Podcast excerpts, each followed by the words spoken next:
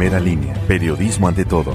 Buen viernes para todos, soy Juan Ambrosio Jiménez y como todos los días, este es el podcast de Buena Fuente de primeralinea.com.mx. Una locomotora y siete furgones cargados cada uno con 100 toneladas de sorgo se descarrilaron. Los hechos fueron registrados alrededor de las 17 horas a la altura del fraccionamiento La Cantera, lugar donde se generó una fuerte movilización policial.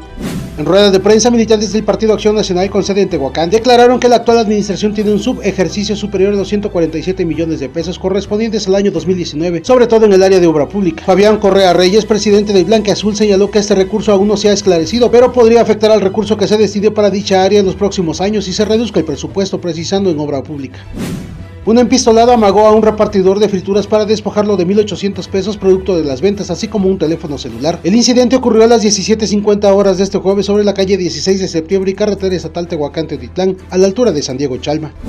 Los mercaditos sobre ruedas que existen en diferentes partes de la ciudad representan un riesgo principalmente en las escuelas, pues muchos obstruyen las banquetas obligando al peatón a bajarse y caminar sobre la calle. Luis Cortés Reyes, director de Desarrollo Urbano, señaló que se ha hecho un prediagnóstico donde se detectaron que estos comerciantes operan sin un orden. Esto está ocasionando conflictos en las salidas de las escuelas, sobre todo porque muchos de estos negocios utilizan aceite caliente y tanques de gas, lo que pone en riesgo la integridad de los alumnos. Debido a supuestas irregularidades por parte de Fomento Comercial, este jueves ocurrió una disputa entre dos sectores de comerciantes ambulantes, mismos que están instalados sobre la avenida Independencia Oriente, esquina con calle 7 Norte, ya que peleaban los espacios para vender. Sucedió cuando una vendedora llegó al lugar como de costumbre, sin embargo al querer instalarse en su espacio se percató que ya era ocupado por otra vendedora, por lo cual se inició una discusión en la que tuvo que intervenir la policía municipal.